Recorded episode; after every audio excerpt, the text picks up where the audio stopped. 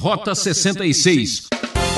De acordo com o nosso mundo, né, que quem tem força, quem tem poder, quem usa de força militar, quem mata, quem destrói, quem obriga, este é o padrão deste mundo. Sempre foi assim. Mas veja bem, olha que coisa interessante.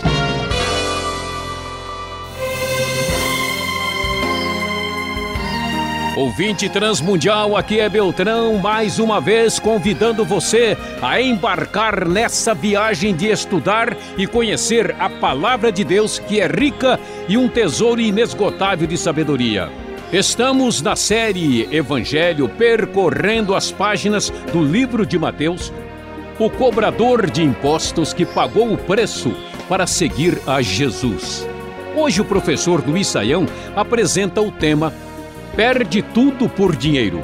É a segunda parte do capítulo 19 e capítulo 20.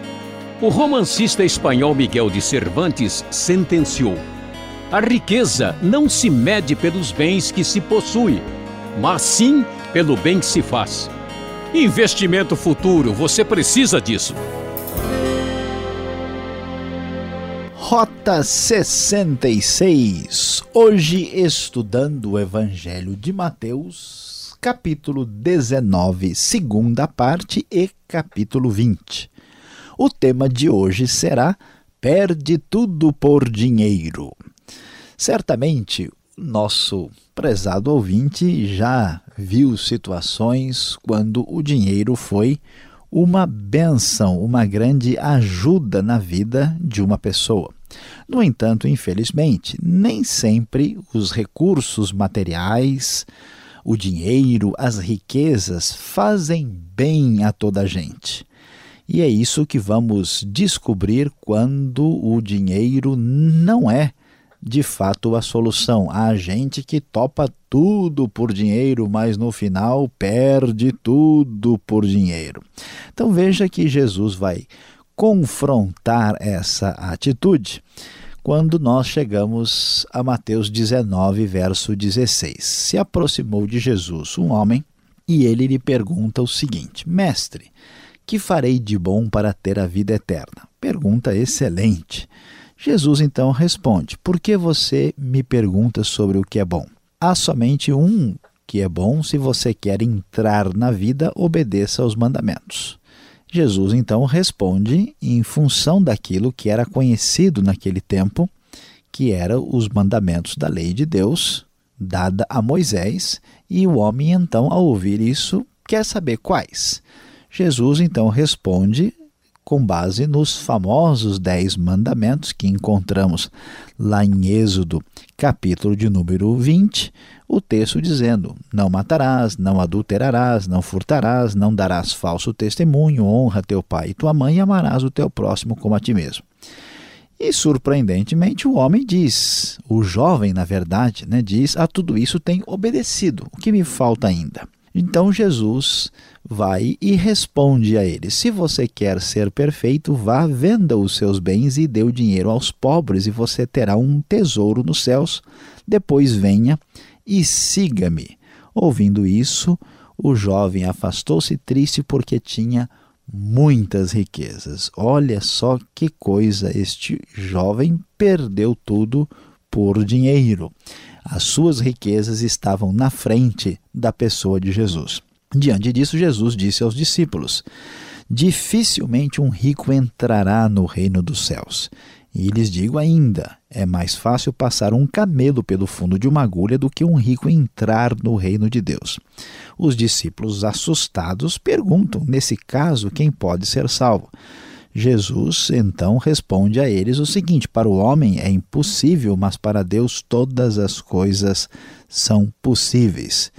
E então nós vemos o final desta parte aqui no verso 26. Então, meu prezado ouvinte, veja o que acontece. Nós talvez pudéssemos imaginar que o problema deste homem é simplesmente a questão do dinheiro, das riquezas, mas também ficamos pensando por que Jesus exigiu tanto. Na verdade, vamos perceber que este jovem tem outros problemas mais profundos. Em primeiro lugar, ele se considera uma pessoa boa, excelente. Na verdade, ele se acha muito mais do que uma pessoa boa porque ele acha que tem obedecido aos mandamentos de Deus de maneira perfeita, portanto, ele não mostra nenhuma autocrítica e é uma pessoa em si mesmada que acredita em si mesmo. E, na verdade, Jesus sabia que uma pessoa assim tem o seu foco em si mesmo e, portanto, é presa fácil de amar exageradamente o dinheiro. Sabendo disso, Jesus foi ao ponto necessário,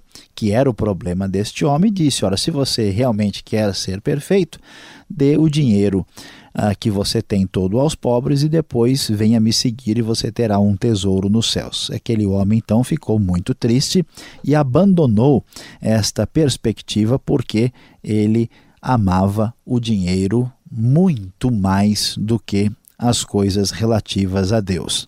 Então, aqui vemos que a coisa é mais complicada. Jesus diz que não por causa das riquezas, mas por causa do que acontece no ser humano. O coração do homem que se apega àquilo que lhe dá segurança a partir de si mesmo, é muito difícil um rico entrar no reino dos céus por causa disso. E depois, Pedro então pergunta para Jesus: Olha, nosso caso é diferente, nós não estamos atrás do dinheiro, o que será de nós? Deixamos tudo para seguir-te. Jesus então diz que quando o filho do homem se assentar em seu trono glorioso, vocês que me seguiram se assentarão em doze tronos para julgar as doze tribos de Israel. E aqueles que tiverem perdido, né, deixado casas, irmãos, irmãs, pai e mãe, filhos ou campos, receberão cem vezes mais e herdarão a vida eterna, porque os primeiros ah, serão últimos e muitos últimos serão primeiros, diz o final do capítulo 19. Ainda nesse foco ligado à questão dos recursos e do dinheiro, nesse assunto que nos lembra aqui do nosso tema Perde Tudo por Dinheiro, capítulo 20 também nos surpreende. Ele conta uma parábola dos trabalhadores da vinha, falando que o reino dos céus é semelhante a este processo de um proprietário que contrata trabalhadores para sua vinha. E o que acontece? Ele combina pagar um denário, que é um salário do dia, uh, e manda lá um grupo de trabalhadores. E ele faz isso. E depois, por volta das nove da manhã, ele encontra outros trabalhadores, manda para lá e paga o denário também. Mais tarde, ele, por volta do meio-dia, das três horas da tarde, faz a mesma coisa. E depois, por volta das cinco da tarde, encontra ainda um outro grupo e depois manda. E ele vai lá e oferece para eles o mesmo valor. Ao cair da tarde, o dono da vinha disse ao administrador: chame os trabalhadores e pague-lhes o salário, começando com os últimos contratados e terminando nos primeiros. Os trabalhadores então vieram, os que começaram às 5 da tarde, receberam um denário. Depois vieram os que tinham sido contratados primeiro, esperavam receber mais, porque foram testemunhas disso, e receberam um denário, então ficaram aborrecidos e foram se queixar do proprietário e dizendo: olha, esse pessoal, nós começamos a trabalhar desde manhã, esse pessoal começou às 5 da tarde e receberam a mesma coisa que nós, isso não está certo. Então a resposta do proprietário né, foi: amigo, não estou sendo injusto com você, você não concordou em trabalhar por um denário, eu recebo o que é seu e vá. Eu quero dar ao que foi contratado por último, mesmo que lhe dei. Não tenho o direito de fazer o que quero com meu dinheiro, ou você está com inveja porque sou generoso. Assim, os últimos serão os primeiros e os primeiros serão últimos. Ao ouvir uma história dessa, a gente fica pensativo. Será que Deus é injusto? Como é que a gente pode entender? Quer dizer que tanto faz o que se esforça no começo como o que se esforça no fim? Como é que a gente entende isso? Nós devemos entender em função do contexto do que está acontecendo. Jesus está falando para uma plateia de religiosos que se acha superior aos outros, especialmente em função do que faz. Nós vemos o caso do jovem rico que se acha justo, e aqui esta plateia que ouve esse discurso tem o mesmo problema, o mesmo perfil. E o que, que ele está dizendo? Está dizendo que o reino de Deus não se compra. Dinheiro não pode comprar as coisas espirituais. Dinheiro não compra a salvação, não vale nada para Deus. Portanto, se Deus, na sua soberania e na sua generosidade, na sua graça, resolve dar bênçãos e bênção da salvação para pessoas aos nossos olhos indignas, quem somos nós para reclamar? É isso que vemos aqui, até porque este reino vai ser ampliado para os gentios, para pessoas que não eram dignas e que, na verdade, vão tomar o lugar daqueles que eram chamados de primeiros. E tendo esse foco de que o que vale na vida não é o poder humano, não é a força do homem, não é aquilo que o dinheiro pode comprar, Jesus, subindo para Jerusalém, chama os discípulos e diz para eles o que? O filho do homem será entregue ao chefe dos sacerdotes e mestres da lei, eles o condenarão à morte e, o entregarão aos gentios. E eles zombarão dele, o açoitarão e o crucificarão. No terceiro dia ele ressuscitará. É muito interessante esse pequeno trecho no meio de tudo o que está aparecendo aqui. Como a questão está ligada ao nosso tema que perde tudo por dinheiro, veja só que coisa surpreendente. No meio dessa lição que vemos lá para o jovem rico, a mesmo tipo de lição mostrando a generosidade e a bondade de Deus por meio da sua ação graciosa, e Jesus anunciando a sua morte e ressurreição, veja o que vem em seguida. Nós vemos que a mãe dos filhos de Zebedeu chega para Jesus fazendo um pedido. Qual é o pedido? Declara que no teu reino esses meus dois filhos se assentarão, um à tua direita, outro à tua esquerda. Ou seja, a preocupação é poder, a preocupação é domínio da parte do ser humano. Jesus diz: Vocês não sabem o que estão pedindo. Vocês podem beber o cálice que eu vou beber? Podemos, responderam eles. Jesus então lhes diz: Certamente vocês beberão do meu cálice, mas o assentar-se à minha direita e à minha esquerda não cabe a mim conceder. Esses lugares pertencem àqueles para quem foram preparados por meu pai. E veja só, quando os outros dez ouviram isso, ficaram indignados com os irmãos. E Jesus então dá-lhes uma grande lição, sabendo que a vida não depende de poder, de posição, de dinheiro, daquilo que é a marca da ganância humana. Vocês sabem que os governantes das nações as dominam e as pessoas importantes exercem poder sobre elas. Não será assim entre vocês. Ao contrário, quem quiser tornar-se importante entre vocês deverá ser servo, e quem quiser ser o primeiro deverá ser escravo, como o filho do homem que não veio para ser servido, mas para servir e dar a sua vida em resgate por muitos. Pois é, meu querido ouvinte, você entendeu e aprendeu a lição. Portanto, em sua vida também não faça essa loucura, perder tudo por dinheiro.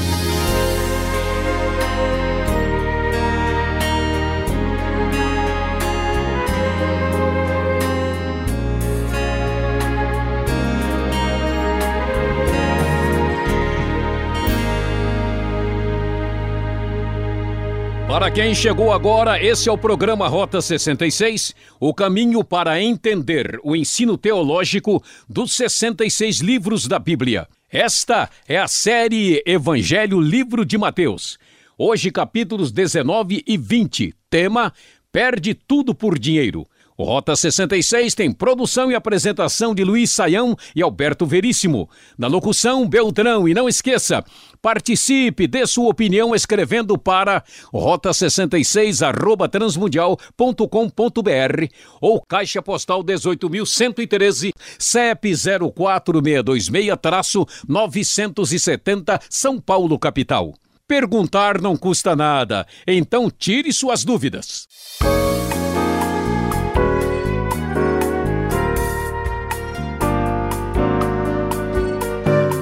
Voltamos agora com as perguntas ao professor Luiz Saião após esta aula no capítulo 19 e 20 do livro de Mateus. Professor Luiz Saião, alguma coisa aqui está meio. Eu entendo, mas não compreendo. Veja só, parece que Deus tem alguma coisa contra a riqueza. Por que é tão difícil um rico entrar no reino dos céus? Isso me soa assim um pouco de discriminação, ou é exagero meu? Olha, pastor Alberto, tem e não tem. É, a gente tem que prestar atenção, ver o que é está acontecendo aqui. Na verdade, não faz sentido imaginar que Deus tem alguma coisa contra a riqueza, porque ele mesmo diz que dele é o ouro e dele é a prata, que do Senhor é a terra, a sua plenitude, o mundo e todos que nele habitam. Então Deus criou tudo, então não faz sentido Deus ter aversão às coisas que ele mesmo criou. Então, o problema da riqueza está no valor que ela tem e como as pessoas que as possuem temporariamente, claro, porque nós não podemos levá-las conosco quando morrermos, é, como é que elas lidam com isso. O problema não está nos bens materiais em si, no ouro, na prata, no mundo, mas que tipo de fascínio isso exerce na pessoa que passa a ser dominada pelas riquezas. O problema, pastor Alberto, é que, na verdade, as riquezas representam uma convenção de algo que significa de fato poder. Então, alguém que está com muita riqueza na mão, na verdade, tem um desafio de lidar com poder e poder sobre outras pessoas. O problema não está nelas, portanto, está no coração humano. Então, nesse sentido, a riqueza representa um desafio, porque ela se torna um ídolo, ela ocupa o lugar de Deus na vida das pessoas.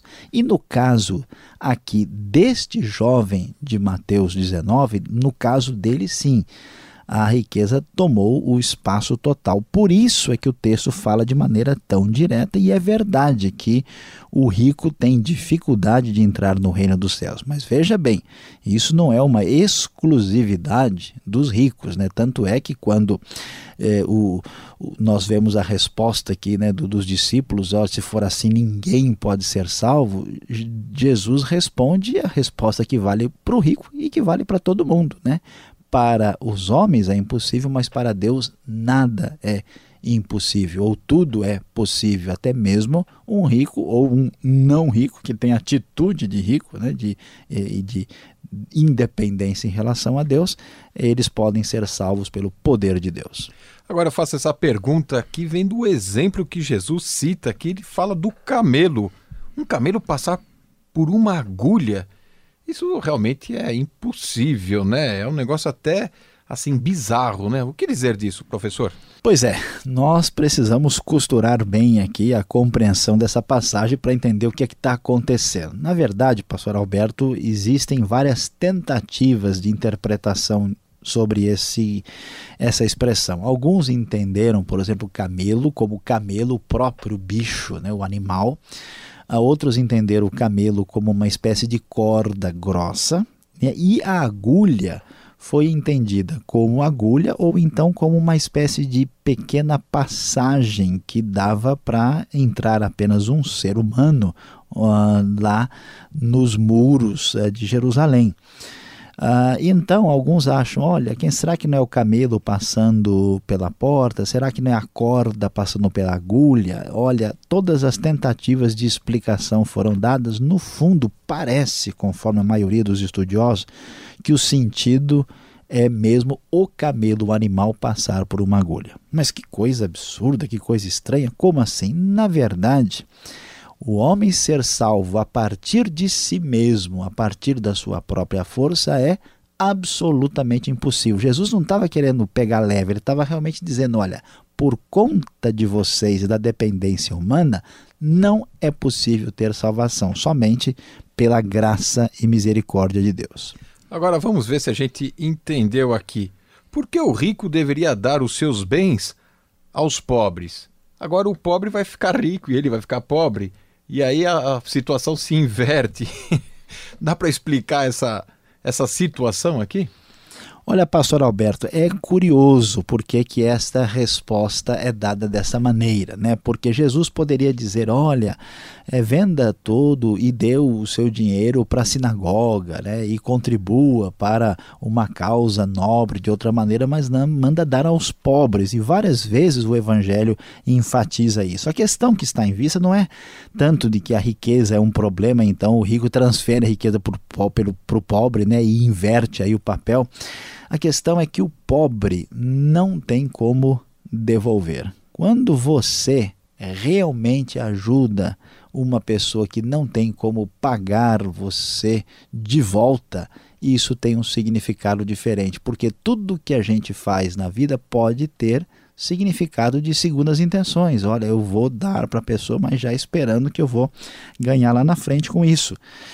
E quando você dá ao necessitado, significa abrir mão inteiramente, né? Senão a pessoa diz: "Não, eu vou dar para minha mãe aqui, tá tudo tranquilo", né? Não é, não é, não tá mais no meu nome, né?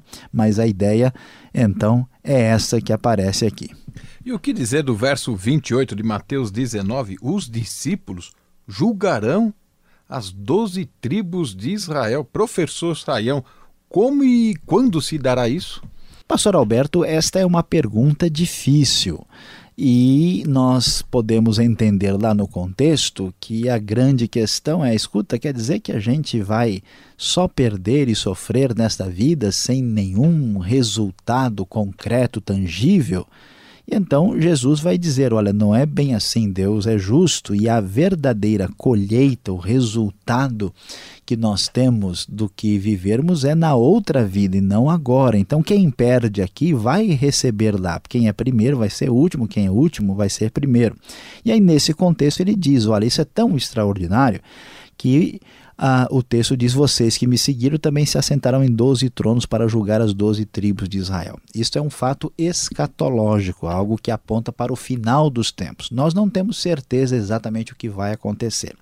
Ou isto é uma linguagem figurada para falar de alguma coisa de ordem propriamente celestial, ah, mostrando primazia em relação ao povo de Deus no futuro, ou isso é uma referência ao milênio quando então os próprios apóstolos uh, ressurretos vão estar numa situação de proeminência, julgando, ou melhor, governando, dirigindo Israel na ocasião dessa do milênio, conforme defendido por essa posição escatológica. Mas isso ainda é bastante misterioso. Pastor Alberto, acho que a gente vai precisar ver a questão ao vivo para ver se vai ser isso mesmo. Ao vivo e a cores.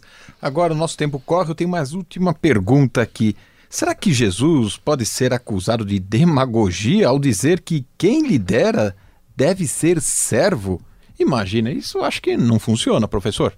Pastor Alberto, é muita gente imagina isso, né? Especialmente porque nós pensamos de acordo com o nosso mundo, né, que quem tem força, quem tem poder, quem usa de força militar, quem mata, quem destrói, quem obriga, este é o padrão deste mundo. Sempre foi assim. Mas veja bem, olha que coisa interessante.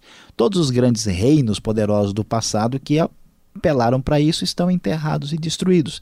E Jesus e o seu evangelho estão vivos até hoje. Existe um poder tremendo na não violência, no amor e na atitude de uma liderança que não procura a primazia, mas que procura servir. O verdadeiro líder é aquele que serve, aquele que está disposto a perder em benefício dos outros. Jesus tinha razão, isso não é demagogia e funciona inclusive nas empresas até o dia de hoje. E você que está nos acompanhando quer ser mais que vencedor e não perdedor? Fique ligado, vem agora a conclusão e aplicação desse estudo.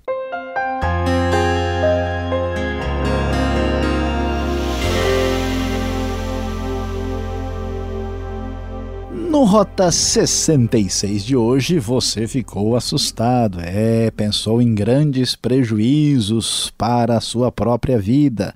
Nós falamos de Mateus, capítulo 19, segunda parte, capítulo 20. O nosso tema foi Perde tudo por dinheiro. Pois é, meu querido ouvinte. Nós esperamos que você não tenha grandes perdas, mas que tenha resultados positivos e, positivos e dividendos celestiais na sua vida.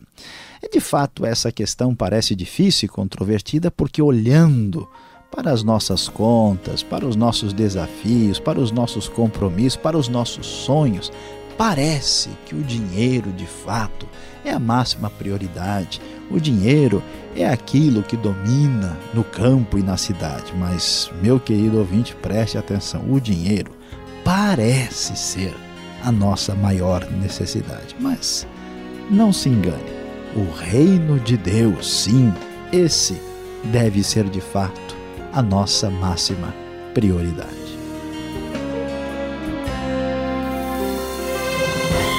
Ouvinte, que pena! Fim de mais um programa Rota 66. Obrigado pela audiência.